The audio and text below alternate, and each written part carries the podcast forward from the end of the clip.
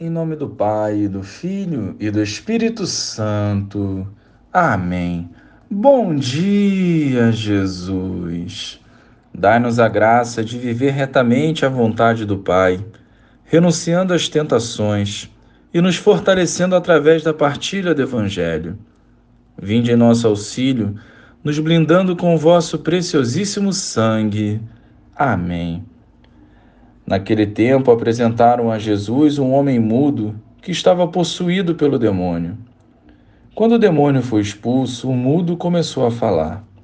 As multidões ficaram admiradas e diziam: Nunca se viu coisa igual em Israel.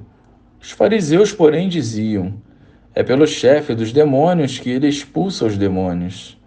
Jesus percorria todas as cidades e povoados, ensinando em suas sinagogas pregando o evangelho do reino e curando todo tipo de doença e enfermidade. Vendo Jesus as multidões, compadeceu-se delas, porque estavam cansadas e abatidas, como ovelhas que não têm pastor. Então disse a seus discípulos: A messe é grande, mas os trabalhadores são poucos. Pedi, pois, ao dono da messe que envie trabalhadores para a sua colheita. Louvado seja o nosso Senhor Jesus Cristo para sempre seja louvado. Mesmo diante da incompreensão dos fariseus, Jesus continuava fiel à sua missão salvífica conforme a vontade do Pai. Jesus não perdia tempo, ele percorria todas as cidades e povoados, pregava o Evangelho, libertava as pessoas do mal e mostrando o caminho a seguir. As suas ações confirmavam suas palavras e nem mesmo as mais difíceis provações o impediam de avançar. Com autoridade, o Senhor triunfa sobre o mal. Por isso devemos ao máximo permanecer em comunhão com Ele, para igualmente triunfarmos.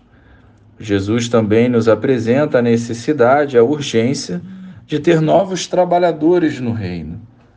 Ainda hoje somos poucos e as pessoas seguem como ovelhas abatidas, cansadas, desanimadas e sem esperança.